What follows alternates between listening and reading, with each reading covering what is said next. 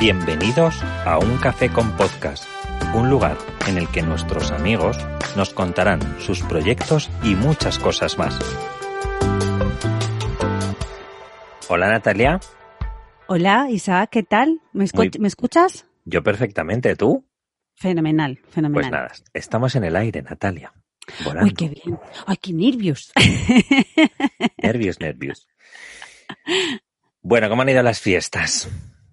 Bien, eh, bien, tranquilas, diferentes, Íntimas. hemos- íntimas, pero bueno, fenomenal. La verdad que nos no- hemos estado eh, Eduardo y yo con los niños solos y luego nos hemos reunido con la familia, pero en exteriores.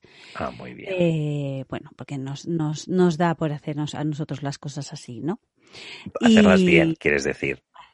Bueno, sí, bien. A ver, yo te quiero decir que estos son opciones personales, ¿no?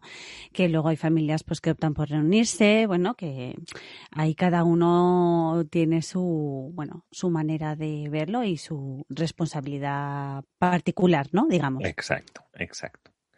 Bueno, ¿cómo llegó Natalia al mundo de las bodas? Pues, pues O llegué al mundo de de las fotos primero. Sí, de- te diría de las, bueno, la verdad que de las bodas, porque lo primero, primero, primero, primero que hice en mi vida fue una boda. Así. Eh, sí, sí. eh, fíjate qué cosas, ¿no? Eh, yo llegué como de manera, eh, te diría como, como de obligada por supervivencia, porque, porque yo me dedicaba a otra cosa, me dedicaba a la música con Eduardo y, y apareció esa famosa, la famosa crisis del 2000, 2008 fue, ¿no? La, la Sí. crisis anterior. Eh, y entonces, bueno, pues eh, la publicidad, que es a lo que nos dedicamos, hacíamos música para publicidad, eh, pues se fue, se fue el garete. Y, y entonces, un poco en esa manera de buscar algo con lo que sobrevivir, pues andaba yo con una cosa o con otra, dándole vueltas a ver a qué dedicarme, que no fuera, que no tuviera nada que ver con la, con el tema de la publicidad. Y, y bueno, yo hacía fotos de manera completamente amateur. eh, y resulta pues que me llama una amiga mía que es maqui- maquilladora y me dice, oye, que tengo una amiga que se casa en Valencia y que ha visto alguna foto tuya, de estas fotos que haces en, pues en bodas de amigas y tal. Y, y me dice, que has dicho alguna foto tuya que le pases presupuesto para hacer su boda. Y claro, probablemente en circunstancias normales, yo creo que nunca me habría lanzado a, a, a un reto semejante, sí, claro. porque me parece que es una responsabilidad enorme, pero estaba en una situación tan complicada y luego que como yo me conozco y sé cómo soy, que cuando me pongo a hacer algo eh, sé que lo voy a hacer bien porque me lo estudio, me lo requete estudio, lo, lo, lo bicheo por todas partes hasta que voy súper convencida de que lo tengo todo muy controlado, pues bueno, dije, venga, ¿por qué no, no? Y, y con una amiga mía que es, que es arquitecta, que también andaba un poco perdida por aquella época, Es que la pues crisis tocó mucho. Sí, tocó mucho y a la arquitectura también.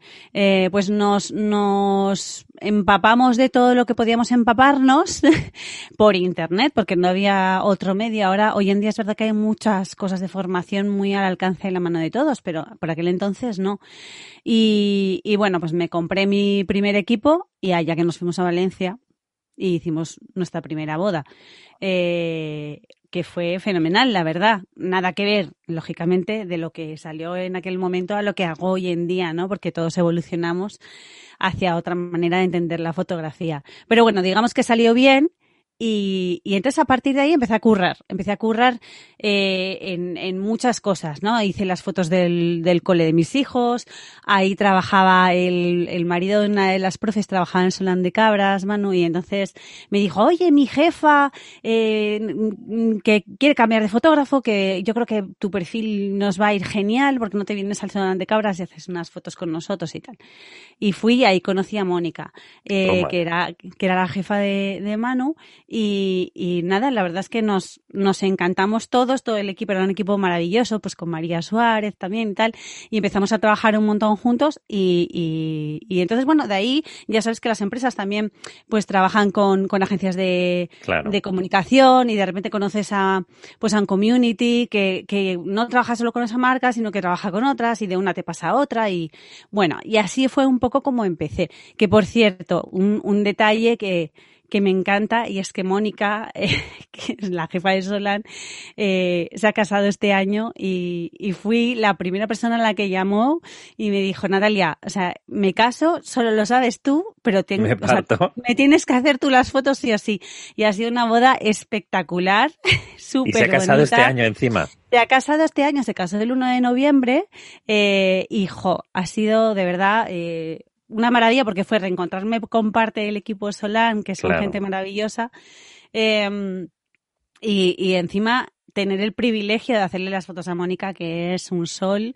Y bueno, fue una boda espectacular, de verdad que espectacular, súper emotiva, bueno, feliz, vamos. Pero bueno, entonces las fotos te ha vuelto a llevar al tema de publicidad. Es decir, tú está- trabajabas en la parte de música y, a- Sí. y sigues en la publicidad.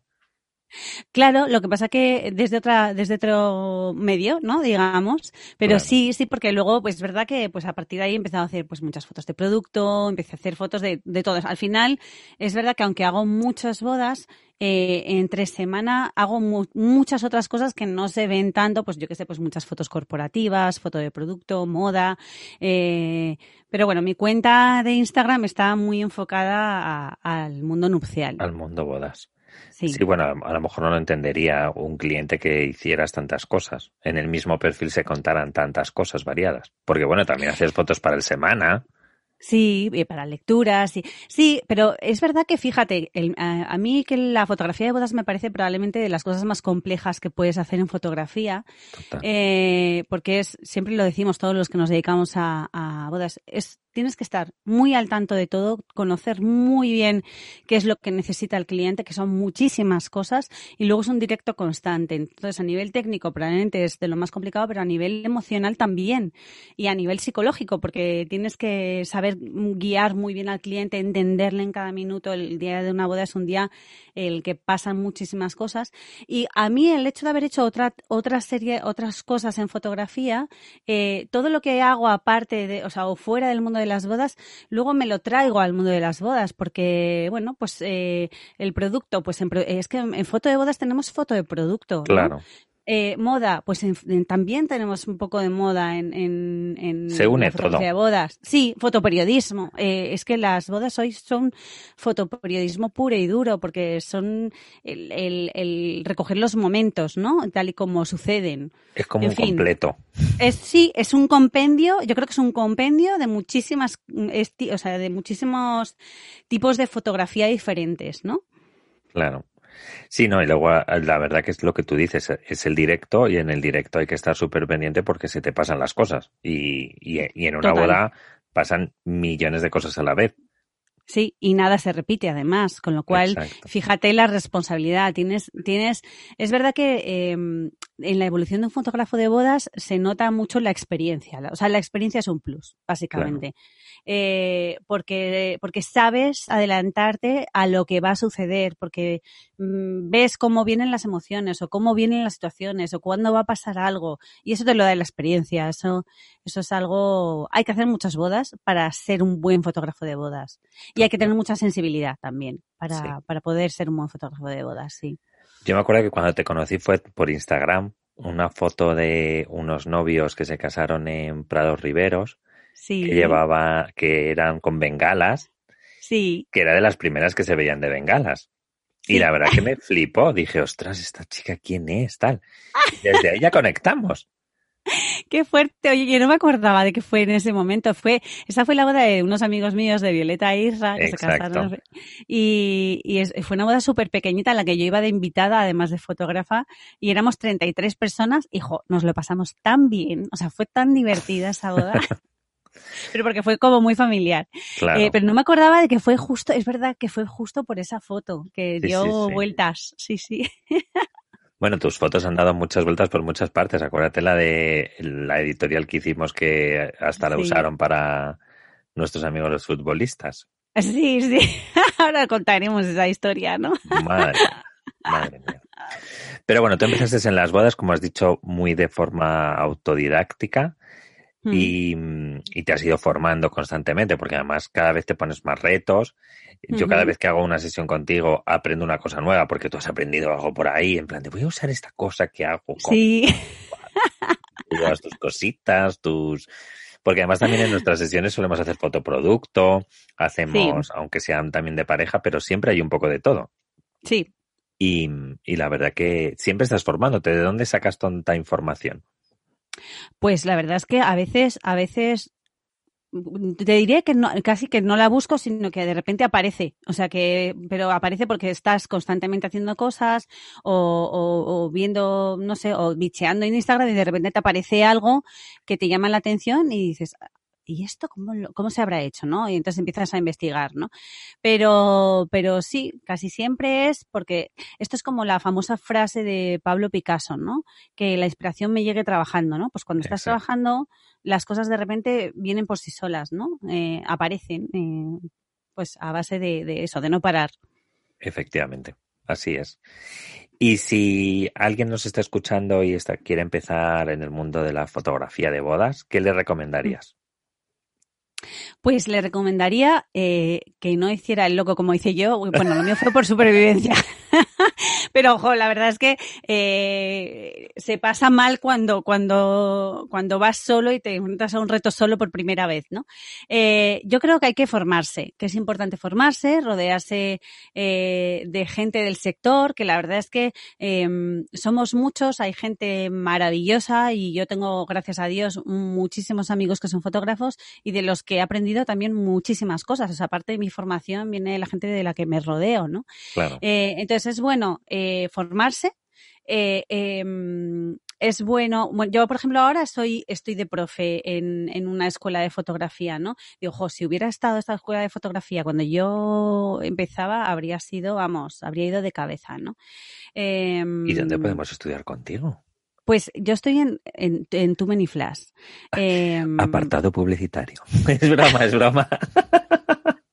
No, de verdad que es una escuela que está fenomenal, que funciona súper bien y, bueno, yo no doy muchas clases allí porque no, no me da tiempo, no me da la vida, pero es verdad que doy eh, tres clases o cuatro de, Love Session y, luego doy una clase sobre propiedad intelectual, uso de imágenes de terceros en redes sociales, derechos de imagen, que son un tema, un tema muy importante. Y, y bueno, y luego lo que, lo que te decía, o sea, primero fórmate, luego intenta meterte a, trabajar eh, pues con algún fotógrafo o alguna o alguna empresa de fotografía para, para ir cogiendo un poco rodaje y, y después ya, pues no, cuando te veas eh, listo y preparado, lánzate solo o, o, mantente en una empresa de fotografía, que hay muchas que funcionan muy bien y, y, oye, lo mismo ese es tu camino, ¿no? Pero eh, el fotógrafo tiene que estar en constante movimiento, básicamente. Es la manera de aprender mejor. O sea, no pares nunca jamás de hacer fotografía y sé perseverante. Este es un poco el truco. El truco. Bueno, yo creo que eso lo recomendaría para cualquier profesional también, porque al final tienes que estar en constante movimiento, seguir aprendiendo porque nunca se acaba de aprender y, y que nadie va a venir a llamarte a tu puerta si tú no te mueves. E, exactamente. Además es curioso, es que en, nuestro mundo, que es un mundo en el que, en el que nos relacionamos constantemente, es un mundo en el que somos casi eh, relaciones públicas, ¿no? Eh, precisamente el movimiento es lo que te proporciona clientes. Es decir, es que no paras, el hecho de no parar es que haces una boda, de ahí te sale otra. Conoces lo que te decía antes, conoces a un community manager de una empresa y de repente hay feeling, les encanta tu trabajo y de ahí pasas a otro sitio. O sea, eh, es es un mundo en el que el trabajo surge por relaciones casi eh, profesionales, personales, porque en nuestro país mm, lo, lo profesional siempre implica siempre un punto más allá, ¿no? Del conocer a la persona que hay detrás y a partir de ahí enganchas un poco, ¿no? Y conectas con el cliente. Así es, así es, la verdad que sí.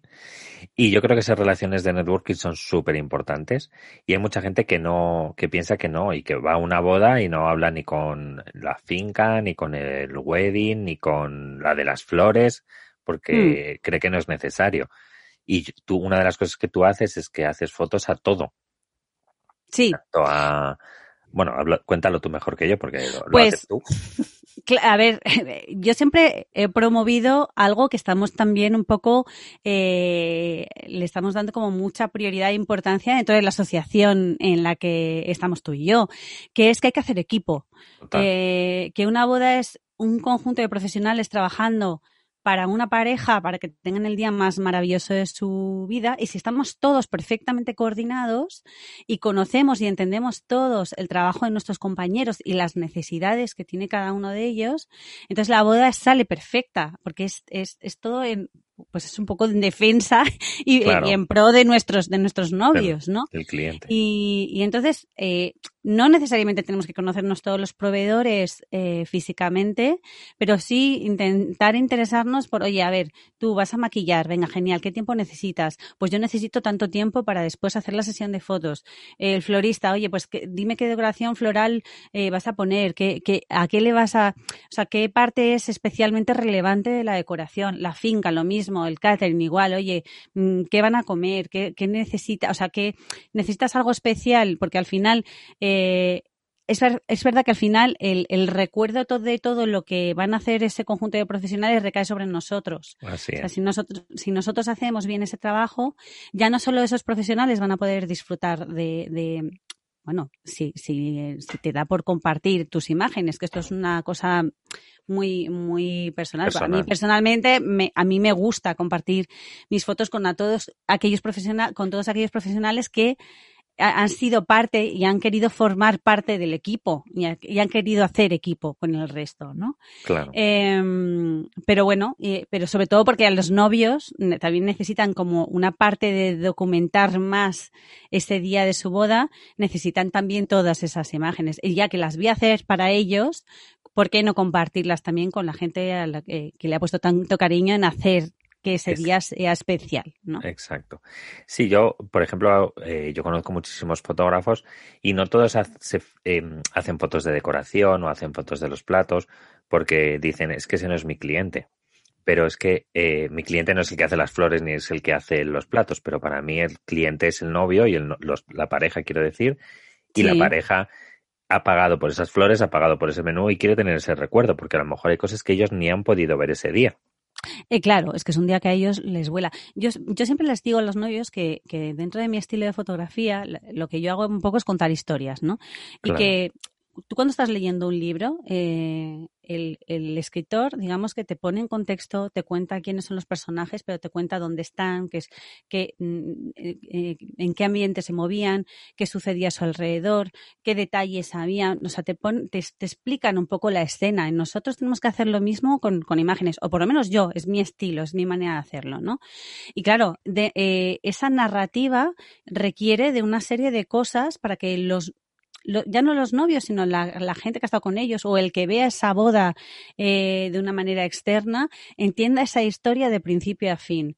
Y las bodas son, pues, un 90% emociones, pero luego eh, son lugares, son personas, son detalles, es todo, o sea, todo merece ser fotografiado, ¿no? Porque todo es parte de la historia. Claro. Y es parte de los clientes. Y al final eh, lo tenemos que contar exacto, sí. Hmm. La verdad que sí. ¿Y mm, en qué andas? qué, novedad nos puedes contar de la fotografía? Porque seguro que estás haciendo alguna sorpresa. haces GIFs para los novios como pequeños vídeos. Sí, sí. Hago, eh, sí, ¿Me ibas a preguntar algo más? No, no, no, no. ah, que me da la sensación de que te había cortado. Eh, sí, yo ah, empecé ya hace muchos años porque me lo empezaron a pedir en, en, bueno, con una de las marcas con las que trabajo. Oye, ¿nos puedes hacer GIFs de, del momento en el que se sirve esto y tal? Y, y, entonces, bueno, pues dije, ¿esto cómo se hace? en aquel entonces, claro, ni idea. Y yo, ¿qué? ¿Qué? ¿Qué? ¿Qué?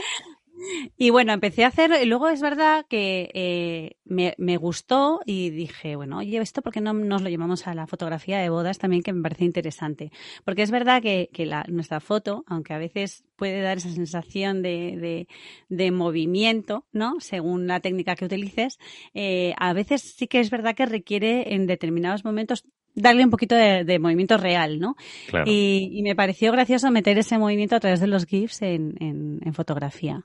Y ahora ya es como marca de la casa, o sea, siempre en todos los reportajes que hago, eh, en prácticamente todos hay GIFs, ¿no? Y en las bodas siempre hay un, número de importante de GIFs también, ¿no? De momentos relevantes, lógicamente. Lógico, no va a ser de toda la boda, porque para eso hay un vídeo. Sí, no, además es que asustó a la gente, claro, porque vas ahí haciendo fotos en ráfaga y la gente dice, pero hija mía, que llevas ahí una metralleta. ¿Qué te ha pasado? ¿Qué ha pasado ahí? Entonces, ¿alguna novedad para este año? ¿Los GIF fueron el año pasado o el anterior? No sé cuánto, cuánto, tiempo llevas. Eh, no sé, eh, ¿Ocho, nueve, diez? No, los GIF, los, ah, GIF fueron una novedad hace poco y ahora para este año 2021 pues con los GIFs llevo ya tres años, fácil, ¿eh? Yo creo. Fíjate. puede ser, puede Sí. Bueno, pues este año empecé a, porque no tengo ni idea de vídeo. Pero ni idea, ¿eh? O sea, con todos mis respetos a la gente que se dedica al vídeo, yo no tengo ninguna intención, ¿eh? Además de hacer vídeo, que conste. Pero sí que es verdad que me gusta de repente, pues, grabar pequeños clips en algún momento, no, no específicamente en bodas, quizá en reportajes más, más pequeños, ¿vale? En los que a lo mejor tengo menos presión y tengo más tiempo para, pues, de repente grabar un poquito cositas. Luego, sobre todo, con, pues, a lo mejor con, con, eh, con bebés, con familias, que, en los que, oye, pues escuchar a lo mejor la, en la respiración, el llanto, la risa o las muecas o los ruiditos que hace un bebé también es, son una parte bonita de ese recuerdo, ¿no? Y, y entonces, bueno, pues mezclo, eh, hago foto, hago GIFs y hago pequeños clips de vídeo y luego les hago un montaje bonito en el que se van entremezclando todas esas cosas para darle un poquito de sentido al reportaje y me gusta, queda muy bonito, pero vamos, no tengo intención ninguna de dedicarme al vídeo, ya lo digo aquí. Lo dejo claro. Me parece bastante más complejo que la fotografía, te diré. Bueno, bueno, no te pongas porque si no lo sacas, porque tú lo que se te mete entre ceja y ceja, ahí que sale. Pero bueno, te daría la vida, no podrías hacer las dos cosas. No, no, no, no, no. No, a mí me, o sea, yo soy una enamorada de la fotografía y eso es lo mío. Y tengo compañeros maravillosos a los, a los que recomiendo siempre, eh, muchos, y, y vamos, que no tengo intención. Eso se lo dejo en sus manos, que son los profesionales. yo la verdad que cuando me preguntan foto o foto y vídeo, siempre recomiendo las dos. Si el presupuesto les da, claro. Pero siempre, siempre recomiendo las dos porque, como ya sabes, yo no tuve ni foto ni vídeos en mi boda y es una de las cosas que, que, siempre recomiendo porque te, es un recuerdo maravilloso. Aunque no le demos el valor en el momento, llegará el momento en el que le des ese valor. Es que eso es lo que pasa, Isaac. Es que generalmente el cliente le da el valor, eh, no te digo todos, ¿eh? pero le da el valor al reportaje de fotos o al vídeo cuando lo tienen ya. Claro. y, y entonces eh, alucinan con el resultado y dicen, jo, qué bien hemos hecho en invertir en esto. O lloran por no haber invertido en algo bueno. O, o, en no haber hecho vídeo y haberse quedado con las ganas de haberlo hecho, ¿no? Hmm. Totalmente, totalmente. Y tú haces shooting, no muchos, pero haces shooting. ¿Qué es lo que te aportan eh, estos, estos shooting? Uy, es que aprendes mogollón de cosas y precisamente te da ese tiempo, como el, pues como en el último que hicimos tú y yo juntos, de, de aprender a, a, nuevas cosas, nuevas técnicas, jugar con otros elementos y, y, y bueno, y luego trabajar con modelos eh, te enseña mucho a para, de cara a poder luego guiar a tus, a tus novios, ¿no? En las sesiones de fotos. No quiero decir con esto que a los novios los vayamos a convertir en, en modelos, ni muchísimo menos, porque las sesiones de fotos con ellos son algo como mucho más natural, pero sí que es verdad que les tenemos que guiar en, en algunos momentos para que estén pues, pues un poco más relajados, para que aprendan más sueltos, para que, para que no estén tensos es raro, es raro que en una love session, en una boda, yo tenga una pareja tensa, porque es verdad que siempre les explico que en ese momento de la sesión, como vienen de todo el follón anterior, de los nervios de los preparativos, de repente casarse, estar rodeados de mucha gente, y de repente vuelven a estar solos, disfrutando de, de estar solos un poco en ese día tan loco, eh, no, no tienen momento de tensión porque están, están como súper relajados, de buen rollo, y es verdad que en ese momento la sesión fluye. Quizá, quizá suele pasar más que se eh, en las prebodas, ¿no? Los reportajes de preboda. Eh, Pero bueno, que lo suele durar poco. Pero el hecho de, de los shootings, trabajar con modelos, los modelos te enseñan mucho mm, eh, de gestualidad, ¿no? De, eh, de, de, de, cómo posar cómodo, de que es un poco lo que les, les intentas luego transmitir a tus clientes, a aquellos que no son, no saben posar, los que todos Claro. te vienen con lo mismo. No sabemos posar, que no hay que posar. Hay que estar No, sé tú mismo, sé tú mismo, Tú mismo. Pero y no relaja pienses los que te estoy haciendo hombros. fotos, Claro, que, que eso es muy importante. sí. Y para mí también hacer shooting pues es hacer otra forma de hacer networking. Súper tranquila y Claro. bueno, que realmente tranquila, tranquilo los shootings nunca son, porque aunque No. llegues con mogollón de tiempo, No paramos, y tú lo sabes, o sea, son, eh, la gente no, no, a lo mejor muchos no lo saben, pero es que un shooting pueden ser 8, 10 o 12 horas de shooting, eh, de trabajo tra- eh, fácilmente, ¿no? Y, y son o- eh, súper intensos, o sea, son, no paramos prácticamente ni para comer, o comemos un, un sándwich, un bocadillo rápido y seguimos. Porque intentamos, claro, tú y yo es verdad que nos, eh, yo es que claro, la gente no sabe, pero prácticamente todos los shootings que hago los hago contigo porque es, Empe- es que empecé contigo y, y- y trabajamos siempre tan a gusto juntos y nos lo pasamos tan bien y un shooting tiene que ser, es algo que hacemos, las editoriales las hacemos todos de manera altruista, ningún, Claro. ningún proveedor cobra eh, por su trabajo eh, y claro, tiene que, tiene que aportarte al menos, al menos un día de diversión, de buen ¿no? rollo. y de buen rollo. Y, y luego, como tú te encargas de gestionar todo lo demás, yo, me puedo olvidar y puedo disfrutar y, y, y, y, centrarme en lo que me tengo que centrar, que es en, sacar unas imágenes que sean muy chulas, ¿no? Eh, y es verdad que, que desde que empezamos con aquel primer eh, editorial juntos, hemos hecho muchas cosas, hemos conocido a mucha gente, hemos conocido a muchos proveedores y hemos hecho mucho, mucho networking, mucho. Total. Y eso es, eso es genial. Para mí es muy guay eso. Yo en los cursos que hago o doy charlas o algo siempre lo recomiendo. Lo primero para eso y tener claro para qué es ese shooting. Tener claro el fin de ese shooting, que todos los proveedores lo tengamos, pero sobre todo, sobre todo, pasar un buen día, reírnos mucho Hmm. y trabajar, porque al final vamos a trabajar pero con muy buen humor. Y, Hmm. y algún shooting que yo he hecho que no ha habido ese buen rollo por parte del equipo y tal, pues es que es terrorífico y siempre decir, bueno, que se acabe ya porque es que es un horror. Ya. Y además supongo que el resultado tampoco es el deseado. Porque... Exacto, exacto. Es que al final Claro. todos estamos tensos, no estamos relajados y, y al final creo que Mm. eso es muy importante. Pero bueno, yo realmente en uno de los shootings que hicimos juntos eh, conocí además a Gloria Serra contigo. Ay, que me da la tos y todo. Es verdad, Eduardo. Esto, joder, ¿Eduardo? Isaac. Eduardo es su marido. Es mi marido. Eh, es cierto, Isaac. Y tú eras Sandra Barneda. Que yo nunca la llamaba Sandra Barneda, siempre la llamaba mm, Gloria Serra. Sí, sí, es que Isaac nos, nos confunde a, a Gloria Serra con Sandra Barneda. Que nada que ver, nada que ver. Nada que ver, nada que ver, nada que ver. No, pero, pero es verdad que al final te, te tienes que sacar momentos de reírte mucho y, y bueno, yo contigo me río un montón, me lo paso súper guay y, y creo que eso también es muy importante, el, el sentido del humor en la vida en general, no solo para las Ay, sí, de por foto, favor. Por pero es que nos favor. tenemos que reír de nosotros mismos mucho para podernos reír del resto. Total, mira, yo, yo creo que he sido payasa toda mi vida, de verdad, y creo que moriré siendo payasa. Y ahora veo a mi hija Martina, que tiene 14 años, que es súper payasa.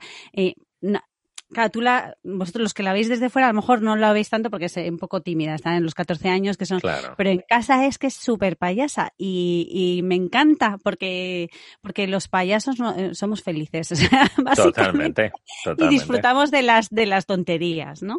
Eh, hay que ser muy payaso en la vida para, para disfrutar de verdad. Sí, yo también recomiendo mucho reírnos mucho, mucho, mucho, mucho, mucho. Bueno, y además de fotógrafa, eres mm, creativa, porque es que, digo creativa porque es que lo haces todo bien. Cantas, Sí, canto. eh, mm, todo lo que te propones lo haces de maravilla, de verdad. Estás... ¿Cómo se ah, nota, cómo se nota que eres amigo mío? No, la verdad, la verdad, y si no que lo diga gente. Haces a Gloria Serra, hace foto Hago a Gloria. maravillosa, y, y encima ahora eh, nos sorprendes con que coses. Bueno, eh, yo de, de, formación realmente soy diseñadora de moda. O sea, yo hice diseño de moda. Eh, lo que pasa es que luego no ejercí porque prácticamente cuando terminé eh, eh conocí a Eduardo y empecé a trabajar con él como cantante y letrista eh, para músicas de publicidad. Y entonces no he ejercido mucho, pero curiosamente, bueno, pues cuando llegó la crisis anterior de la que lo hablamos, a, partir de la cual empecé a, dedicarme a la fotografía, claro, bueno, cuando empiezas a dedicarte a la fotografía no, no te da para vivir de ello, lógicamente todo necesita un tiempo, ¿no? Como todos los negocios. Y, y eh, recuerdo que hacía fotos de familia y dije, bueno, pues me voy a hacer un tipi mono para hacer fotos de familia y tal. Y chico, empezó a, encantarle a todo el mundo y todo el mundo me decía, ¿y por qué no los haces? ¿Y por qué no los vendes? ¿Y por qué no tal? Y me lié la manta a la cabeza y dije, venga, pues vale. Me puse a diseñar diferentes modelos de tipis con diferentes telas y abrí una tienda online. Y, la verdad es que funcionó se llama? fenomenal. Se, se llama Tipiland Factory. Entonces, ¿qué pasa? Que luego evolucionó muy bien el negocio de la fotografía, digamos, y empecé a tener tantísimo trabajo que ya lo otro es que no me daba la vida. Entonces opté por cerrar hace como un, par de años, ¿no? Y bueno, pues de las cosas buenas que te traen las crisis, que siempre tienen su lado positivo, pues con esta crisis que hemos tenido ahora, eh, sociosanitaria, económico-sanitaria, como quieras llamarlo. Em, Entre tú y yo, el COVID. El COVID, dichoso. Pues mm, el COVID lo que nos ha regalado es tiempo, básicamente. Nos ha jodido la economía, pero nos ha pero regalado tenemos tiempo. Y entonces he tenido tiempo para recuperar eh, de nuevo el proyecto de Tipiland Factory y volver a, ponerlo en marcha. Eh, pues básicamente lo que ha hecho ha sido abrir de nuevo, revisar, he revisado todos los, pues, todo el patronaje, todos los diseños, los hemos mejorado, hemos sacado telas nuevas súper bonitas, complementos y bueno, hay muchas cosas más en proyecto que van a ir saliendo poquito a poco, pero digamos que bueno, lógicamente nuestro producto estrella son los tipis para niños y los complementos en esos tipis, ¿no? Y para perros, eh, que y para tiene el suyo. Sí, hemos sacado, exactamente, hemos sacado una de las novedades es el tipi para mascotas, eh, que que también tiene una doble funcionalidad, porque ayer estuve haciendo una sesión con Eva Colorín y que me ha comprado un tipi para su niña y aprovechamos, hicimos una sesión eh, y le ha encontrado el uso que me parece genial también, que es para muñecos. Y la verdad me es que, parto, para guardarlos. para jugar, para que los muñecos también tengan su tipi y que jueguen y que tengan su casita tipi y jueguen ahí. Eva es una crack. Eva es genial. Total, total. Y mm, pues realmente lo que tú dices de, que el COVID nos ha dado tiempo, nos ha dado tiempo también para, para pensar qué es lo que estamos haciendo bien y qué es lo que estamos haciendo mal en nuestras propias empresas y qué es lo que podemos mm. mejorar y tal. Porque me mm. acuerdo cuando tú me comentaste lo de Tipi, dijiste, claro, pero necesito mejorar la parte de confección o la parte de patronaje o industrializarlo más. Porque al final tú sabes que la fotografía va a volver y es un negocio que tú quieres seguir. Entonces, Claro. Has, buscado un taller donde te los hagan, que puedan fabricar cantidad y tal, aunque no haces muchos de cada uno. Eh, no, bueno, a ver, eh, como todo, somos una empresa muy pequeñita, entonces mm, iremos creciendo progresivamente, ¿no? Hay que hay que darle su tiempo, pero claro, hacemos de momento hacemos una, una producción limitada de cada modelo y cada tamaño y cada eh, color y todo. Y cada color, sí. Mm. Muy bien. Yo, Lupe no sale del tipi. Duerme ahí, está feliz en su tipi la tía, no veas. Los otros no, los otros la miran así como diciendo entro y la otra no entres aquí, que esto es mío. se ha adueñado, se ha adueñado. El de ella.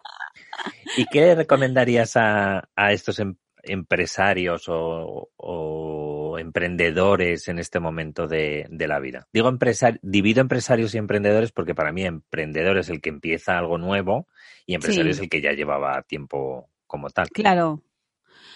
madre mía, es que me parece, ah, es que esta situación ha sido realmente compleja. Yo creo que las empresas, porque los que somos autónomos hemos tenido más margen para manejar esta situación, yo creo. Eh, pero los que tienen empresas, la verdad es que se las han visto complicadas. Pero, entonces, claro, no soy yo quien quizás para dar ninguna recomendación. No, hombre, eh, pero seguro que algo, algo que tú has puesto en práctica, pues mm, darlo en común. No quiere decir que tú tengas la varita mágica. Nadie de, pues los que, de los que estamos aquí somos dioses de la verdad, si no, no estaríamos a lo mejor aquí. Yo creo que lo que, fíjate, me quedaría con lo que has dicho tú. Eh, que, que esta crisis nos ha dado tiempo para reevaluar un poco a todos nuestros negocios, para ver cuáles son nuestros puntos fuertes y nuestros puntos flacos, para intentar mejorar aquellas cosas en las que no, en las que no estamos, en las que fallamos o en las que no estamos haciendo las cosas del todo bien. Eh, y, y, y, probablemente esta, este, este modo de reevaluarnos es algo que, que hemos podido hacer ahora y que en nuestro día a día normal de nuestra vorágine de trabajo loca no tenemos este tiempo para, para hacer quizá esos análisis tan completos de cómo es nuestro negocio y de qué es lo que tenemos que seguir haciendo y lo que hay que mejorar. Efectivamente. Yo, bueno, ahora también eh, lo que le recomiendo también a esas empresas es que, mm, que hagan números, porque en muchos casos eh, este mm. sector eh, vamos, vamos funcionando, tenemos época fuerte y época floja, pero bueno, en la época más floja pues vamos haciendo mm. contrataciones y tal, pero tampoco sabemos exactamente si los números nos van bien. A lo mejor tú sí porque solo haces bodas, quiero decir, solo tienes un, un producto, pero hay gente que tiene muchísimos productos que creen que hay productos que no, que no les funcionan o no les da rentabilidad, pero no tienen números o no hacen métricas. Es decir, que al final aprovechen ese tiempo para ver realmente todas las acciones que han hecho, ya sean de comunicación o sean de, de invertir o de tener personal o de lo que sea, que saquen esos números para ver si realmente hmm. les funciona o no les funciona porque al final los números nos dan poder y, y, hmm. y, no tener esa información pues es, es no tener poder. Y al final tenemos que ser los dueños de nuestros eh, negocios. Absolutamente. Es, bueno, es un poco lo que decíamos, reevalúa absolutamente todo, ¿no? Todas las áreas, sí. Sí. Y a una pareja que está pensando en casarse este, el, este 2021, ¿qué le dirías? ¿Sí? Pues que adelante, que se casen. Tengo, yo tengo muchísimas bodas este año y de hecho empiezo en febrero. Tengo marzo prácticamente completo, abril también. Eh, bueno, eh, está, fíjate, cuando, donde tengo más fechas libres es a final de año todavía, pero lo que es la primera parte del año la tengo, la tengo bastante llena, sí. ¿Y qué les diría? Que adelante, que, que, este año va a ser estupendo. Hoy, hoy, fíjate, hoy es un día histórico, Isaac, porque hoy empiezan las Hoy empiezan las vacunaciones en España y creo que es una maravillosísima noticia que estábamos deseando escuchar todos, ¿no?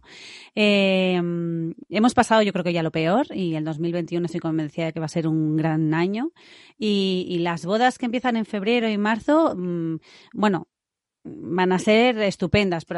Vamos a seguir teniendo probablemente que, que tomar eh, lógicamente, ciertas precauciones, ¿no? Porque sabemos que hasta probablemente verano o finales de verano no vamos a tener ese 70% de la población vacunada. que es lo que hace falta, ¿no? Pero, pero bueno, yo creo que la, los mayores y tal, ya ah, supongo que por allá por marzo ya van a estar prácticamente todos eh, vacunados, con lo cual podemos respirar más tranquilos todos en ese sentido, ¿vale? que es, es, la, es, es que ha sido la gran preocupación de casi todos nuestros novios del 2020 sus mayores. Em, y bueno, mm, que para adelante, que, que, vamos, que yo estoy convencida que desde la boda primera que tengo en febrero, el 6 de febrero, va a ser espectacular, va a ser divertidísima, va a ser maravillosa y, y en adelante van a ser todas la, pues la leche. Y, y, además, y además hemos trabajado mucho este año para tener unos protocolos de actuación, ¿verdad? Que, que sean perfectos. O sea, es que en bodas, a lo mejor mucha gente no lo sabe, pero es que de verdad que en bodas eh, no sabéis lo controlados que se llevan todos los procesos, eh, las, eh, todos los procesos, pues por ejemplo, a nivel gastronómico, pues a nivel de limpieza, a, eh, a nivel de gestión de personal y de gestión de invitados, bueno, es de verdad que es perfecto. Y hemos, y de hecho, las bodas que hemos tenido este, este año han sido perfectas. Es que no hemos tenido focos de, de contacto. Sí, yo creo que al final también tenemos que, aunque los proveedores cumplan todo, que lo van a cumplir siempre, eh, siempre y mm. cuando sea gente legal, porque no podemos hablar, no podemos generalizar, pero bueno, la gran mayoría de gente que conocemos lo hace, pero creo mm. que al final tenemos que ser responsables individualmente. No podemos dejar todo en, ah, no, es que esto es de, no, esto es, si yo sé que mm, tengo fiebre, no voy a una boda. O si es obligatorio el uso de mascarilla, la voy a llevar, no me la voy a quitar. Es decir, que al final la responsabilidad es individual de cada uno y creo que eso no nos lo, no podemos olvidarlo porque eh, cada cosa que hacemos tiene una influencia en, en, el prójimo. Y una repercusión, sí, total, totalmente. Mm. Porque vamos, acuérdate de la boda de Murcia, esta que hubo, que el novio, sabiendo que estaba con COVID, se fue y se casó. 200 invitados. de verdad que, en fin. Bueno, eh, son excepciones eh, a, lo que ha sido la normalidad de las bodas este año, que la verdad es que han sido, que han sido estupendas. Yo he hecho muy poquitas, pero la verdad es que las, las tres que he hecho después de, de marzo eh, han sido perfectas, pero tal cual. Y a que los perfectas en todos los sentidos, ¿eh? Claro. O sea, perfectas en el sentido... Dime, dime, perdona.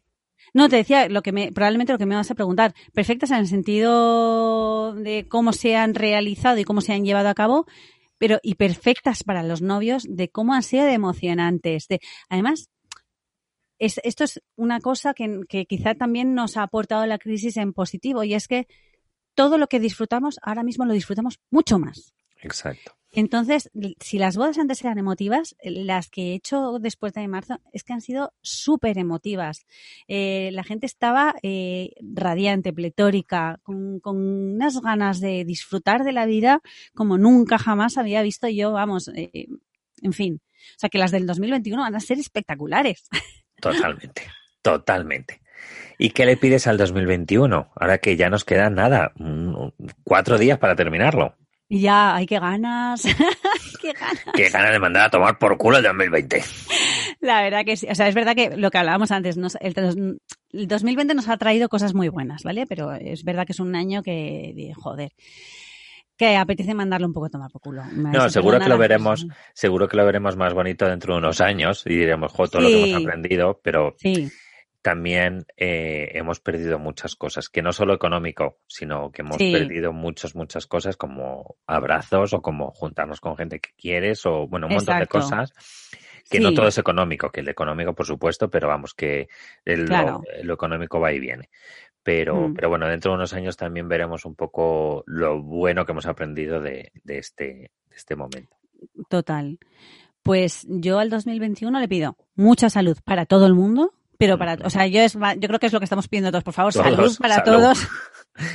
salud, vacunas a cascoporro y, y mucho trabajo. Y, y, ya con esas dos cosas, yo creo que teniendo salud tienes, tienes alegría y, y, tienes felicidad y tienes amor. Y, y, luego trabajito, por Dios, para que nos recuperemos todos de esta debacle económica que, que estamos sufriendo, que nos hace mucha falta. Mm. La verdad que sí. Bueno, a ver si nos escucha alguien, alguien de arriba, y nos ayuda, nos ayuda a que esto, a que esto salga, salga bien. Bueno, pues eh, ya hemos terminado las preguntas que tenía preparadas para ti. muy bien. Eh, ahora entran las preguntas que todo el mundo les, le hago igual. Vale. Eh, no sé si estás leyendo algún libro ahora, si tienes tiempo de leer. Eh, la verdad que tuve más tiempo este verano, que me pasa un verano espectacular y tenía un tiempo para leer, como vamos, como hacía años. Pero sí, me estoy leyendo, eh, ahora mismo estoy leyendo, me estoy leyendo La Red Púrpura de Carmen Mola, que es el segundo libro de una trilogía. El primero es La novia gitana, eh, La Red Púrpura y el último es La Nena. Y bien, la verdad es que está, está muy chulo, está muy entretenido. que leérselo. Sí, sí, sí, la verdad es que está, está, bueno, merece la pena. No voy a decir nada para no hacer spoiler. spoiler. Bueno, pero lo recomiendas. Sí, es así, tipo thriller y tal, mola, está muy bien. Mm. Ah, guay. Pues, ¿Y lo lees en papel o lo lees en digital? Lo leo en digital. Tengo, ah, tengo un Kindle. Algunos libros los tengo, los tengo en, en, papel, pero ya hace unos añitos me compré un Kindle y oye, pues La Lo verdad es que es una gozada. Sí. Total. Mm. Yo es lo que tú dices, ¿eh? hay veces que leo en papel o hay veces que leo en, en tablet. Mm. También un poco por desconectar de, de la tecnología, porque al final yo estoy todo el día pegado a, al teléfono, al ordenador, a la tablet. Pues Ya. desconectar un poco. Aunque yo eh, tengo Kindle, pero lo leo en la tablet. Tengo ¿Ah, la sí? aplicación para leerlo en la tablet. Ah. Pero bueno. Bueno, como sabes, soy súper fan de los mantras. Todos los días escribo un mantra en mi, en mi Instagram. Eh, no sé si tú tienes algún mantra para ti, para tu vida, para tu, para darte fuerza, y si lo quieres Sí. compartir con nosotros. Pues sí, yo hay una cosa que digo muchísimo, eh, yo siempre digo, en la vida y en las bodas, y- o en las bodas y en la vida, como quieras, o sea, da igual, pero es let it flow, ¿no? O sea, deja que fluya, Claro. porque a veces, porque a veces, los, me explico, Eh, yo creo que muchas veces queremos tener controlado absolutamente todo y, y no todo se puede controlar, ni en la vida ni en las bodas, ¿vale? Yo siempre les digo a los novios también, las bodas no son perfectas, ¿vale? Y- Pero también en esa imperfección está la perfección y la gracia, Exacto. ¿no?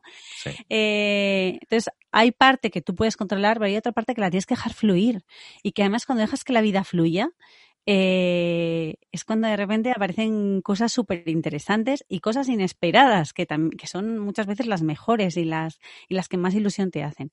Así que el- mi mantra es ese, deja que las cosas fluyan, que cuando dejas que fluyan, todo, todo, todo sale bien. Todo fluye mejor. Sí. tu plato favorito. Bueno, mi plato favorito es que me encanta comer, eh, de, s- como buena asturiana. Eh, He de decir que no he nacido en Asturias, pero como si lo hubiera, como si hubiera nacido en Asturias, porque toda mi familia es asturiana, mis padres son asturianos y a mí Asturias es esa me, me, me, me flipa, me tira y, es, y va por mis venas, ¿no? Entonces, claro, como buena asturiana, pues una fabada, un Qué pisín, rico, por favor. Un, ¿cómo te diría yo? Un arroz con leche. O sea, es que tengo tan, es que no te podría decir una, porque me encanta comer y me, me, me chifla toda, toda clase de comida. Pero bueno, eso, como buena asturiana, lógicamente, mm, Sí vaya sí. por delante. Bueno, se me Y luego me encanta el japonés. el japonés. ¿Te gusta el japonés? ay, me encanta la comida japonesa. Es que me. y la mexicana. Es que me gusta todo, Isaac. O sea, que menos los sesos de mono y cosas de esas raras, O sea, me encanta todo. Es que mm, me puede dar de comer lo que quieras. Que se me olvidó decir antes que además de cantar, hacer fotos, mm, coser, también cocinas de maravilla. Me es que claro, yo, bueno, yo siempre digo, es que al que le gusta comer le tiene que gustar cocinar, ¿no? Pero no, es, no siempre No, es así. No siempre, es así. No, No, no, sí. pero es verdad que yo, mi- en mi casa, eh, yo creo que esto es una cuestión de cultura de lo que mamas en casa. Exacto. Eh, mi madre siempre ha cocinado muy bien. Mi- no- con nosotros vivía mi abuela que también hacía determinadas cosas, las croquetas, el arroz con Oh, leche, qué eran rico. monopolio de mi abuela, que es que eran espectaculares. Y, y entonces eh, yo creo que el amor por la cocina lo coges de lo que ves en casa. Y ahora yo lo veo con Martina también, que a Martina le encanta cocinar. O sea que yo creo que es lo que mamas, ¿no? Mm. Totalmente, totalmente. Y si abriese ahora la nevera hoy, o si la abro Sí. dentro de un mes, o si lo hubiese abierto hace un mes, ¿qué es lo Sí. que nunca puede faltar en esa nevera? ¿Qué es lo que siempre voy a encontrar? Sí, bueno, siempre vas a encontrar Coca-Cola porque mi marido no sabe beber otra cosa. Una cosa espectacular. Digo, hijo, bebe agua. No, es que, y entonces, tengo una hermana que es farmacéutica y es médico y me dice, siempre, y también bebe un mogollón de Coca-Cola. Le digo, es que me tiene, es que no bebéis agua. Y dice, es que la Coca-Cola es agua carbonatada. Digo, vete a la porra.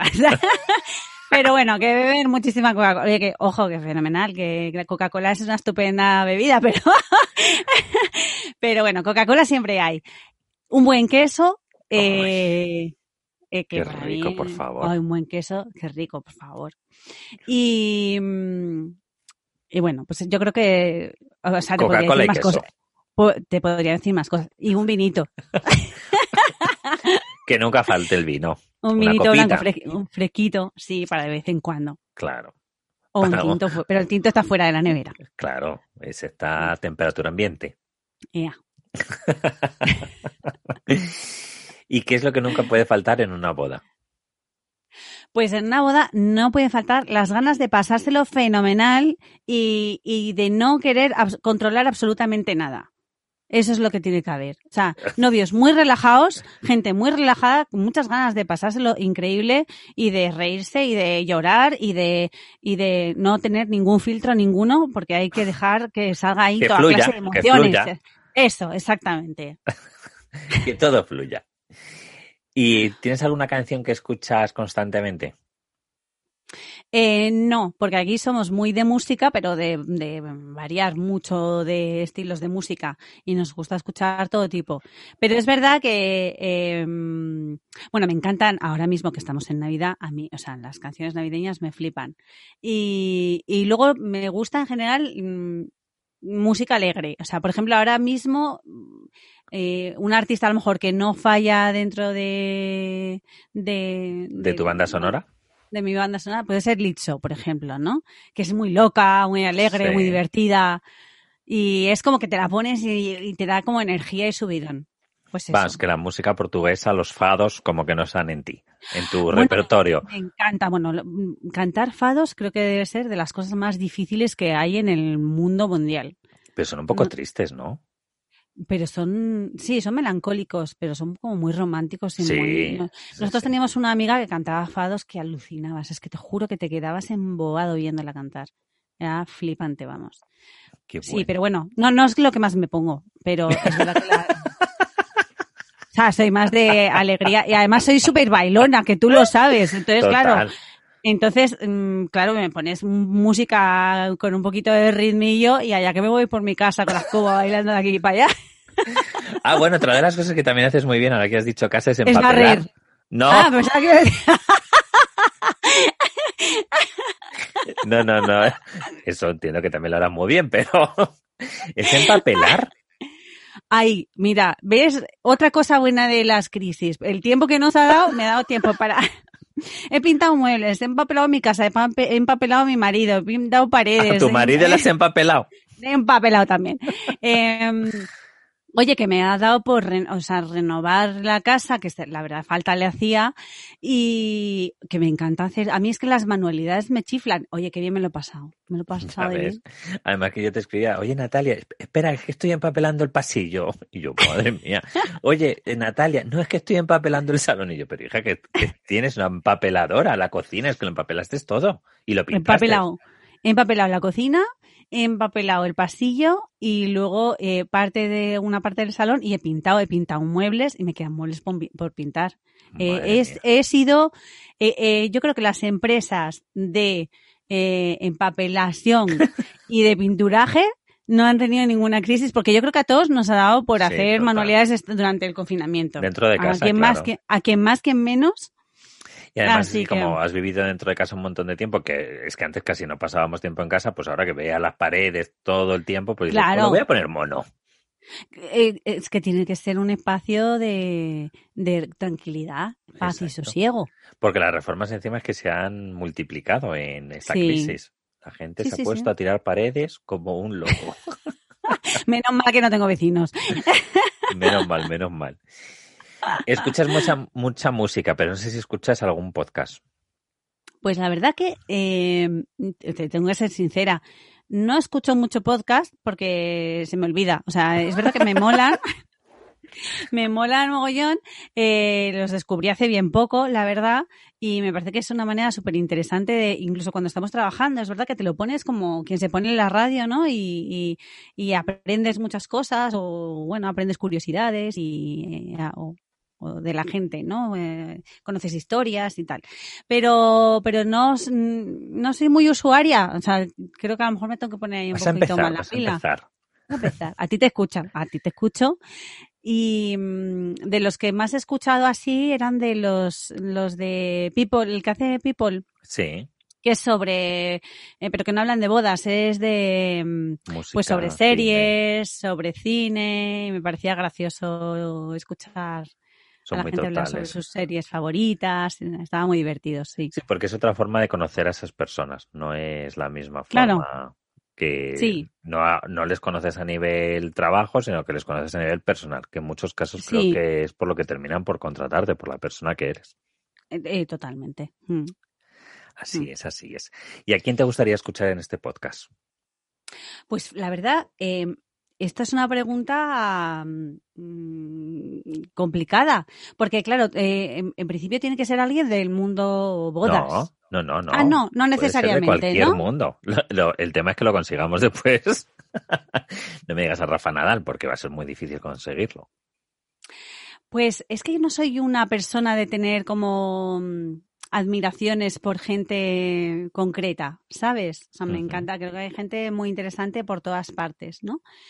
Pero, pero, mm, mm, ay, no sé, Isaac. no sé, esta pregunta, por Dios. Ay, ay, me, me parecería muy interesante. A Gloria Serra. Oye, pues sería un puntazo. Total. Pues, pues, mira, sería un puntazo. Creo que Gloria Serra va a ser mi personaje elegido para ti.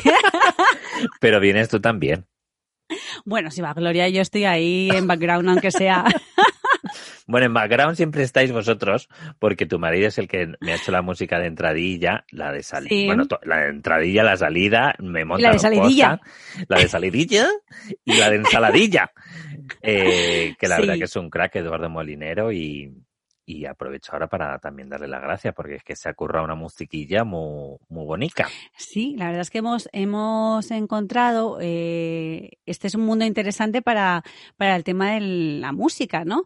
Y, ha empezado a hacer, eh, bueno, tú eres el primero, pero, pero va a empezar un proyecto que es eso, música diseñada especialmente para podcast y, y, para, y luego pues un poco edición y mejora del sonido para aquellos a lo mejor que no tengan mucho control del mundo de audio, pues eh, echarles una mano con eso.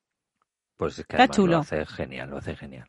A mí es que me dijo, ¿qué te mm. gusta? ¿Qué te gusta? Yo le di cuatro tips y me dijo, vale, ya lo tengo todo. Y yo, ostras, perdón. Y me mandó una, bueno, la música que sale, que habéis escuchado a la entrada y vais a escuchar luego al final. Y es que mm. brutal.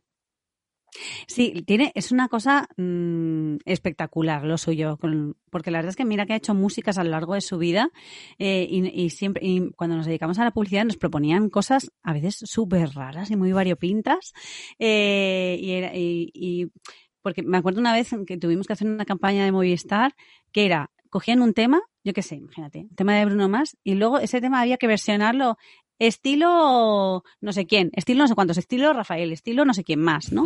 Y el tío es que tiene una capacidad de componer y de hacer lo que le pide el cliente que es flipante. Desde luego es, esto es algo innato, o sea, esto o lo tienes o no lo tienes, ¿no? Tiene un don, tiene un don. Sí, tiene un don musical total. Mm. Pues sí, la verdad que sí. Y si te regalara un viaje, Da lo mismo, ¿eh? puede ser a la vuelta de la esquina. No, no hace falta irte al fin del mundo. Donde pudieras encontrar la tranquilidad o relajarte o tal, ¿dónde te irías? Es de ida y pues, vuelta, ¿eh? ¿eh? No, no es solo de ida. Eh, puedo, bueno, a ver, yo para empezar me iría a Asturias, porque este año no hemos podido ir por la situación y, nos, nos, hemos, o sea, nos hace falta mucho a todos, o sea, a toda la familia. Eh, y además me iría a Asturias con toda mi familia, que es lo que, lo que nos, lo que, lo que, nos gusta también de, Asturias es el estar todos juntos allí, ¿no? Eh, con lo cual me iría a Asturias para empezar. Y luego no me importaría nada de Asturias irme a la Polinesia francesa y luego ya si quieres me vuelvo. es un viaje con varias paradas. Yo, o sea, me encantaría. Ahora mismo, si me dices, ¿en qué invertir? Si tuvieras pasta, ¿en qué la invertirías? Es que ahora mismo me iría a viajar, o sea, viajaría por todas partes. Yo también. El otro día me. Es lo que más me apetece. Hmm. Me hicieron esta pregunta y, eh, quiero decir, hice yo esta pregunta y me dijeron, ¿y tú? Y yo dije, la vuelta al mundo. ¿Verdad? Me encantaría. Ay, a ver si nos tocan los euromillones y no. y además de tiempo, mm, tenemos dinero. Sí, es importante. Que pues el dinero no da la felicidad, pero ayuda un pero poco. ayuda un poquito. es un apretón que te deja. A no estar, no estar agobiado. Totalmente. Pues Natalia, muchísimas gracias por habernos dedicado este ratito a un café con podcast, de pasarte por mm. aquí, de tomarnos este cafecito, relajarnos y de conocernos un poquito más a fondo, aunque tú y yo nos conocemos mucho, pero bueno, sí, conocernos un poco más. Un poquito más, sí. Está, me ha encantado. Eh, estoy, muy feliz de estar aquí contigo. no, eres un crack, en serio. La verdad es que todo lo que haces, mira que lo haces bien. Es que, mira quién hablo. Bueno, pero en fin, eres, eres muy inspirador siempre, no solo para mí, ¿eh? para mucha gente. Y, y me encanta que te hayas embarcado en esto porque encima eres muy buen entrevistador y, y vamos, Estoy convencida de que vas a hacer 800.000, que vas a tener un exitazo. Bueno, bueno, ojalá, ojalá que te vuelva a entrevistar cuando haga los 800.000. Venga, vale. El 800.000 uno seas tú otra vez. Seré yo. Exacto. Pues te esperamos aquí, Natalia. Muchísimas gracias. Mm, muchas gracias a ti, mi arma. Nos vemos en un par de días seguro el año que viene porque ya esto ya sale el año que no sale este año, pero ya para cerrarlo, eres la última invitada de este 2020 Muy bien. y que el 2021 nos traiga muchísimas alegrías y, y nos traiga momentos para estar muchas veces juntos. Ay, sí, por favor. Por favor, esas risas. Pues un besito súper fuerte, Natalia. Mil besos. Muchas gracias por acompañarnos una semana más. Si te ha gustado, no dudes y compártelo en redes sociales. Nos vemos la semana que viene con un nuevo amigo en un café con podcast.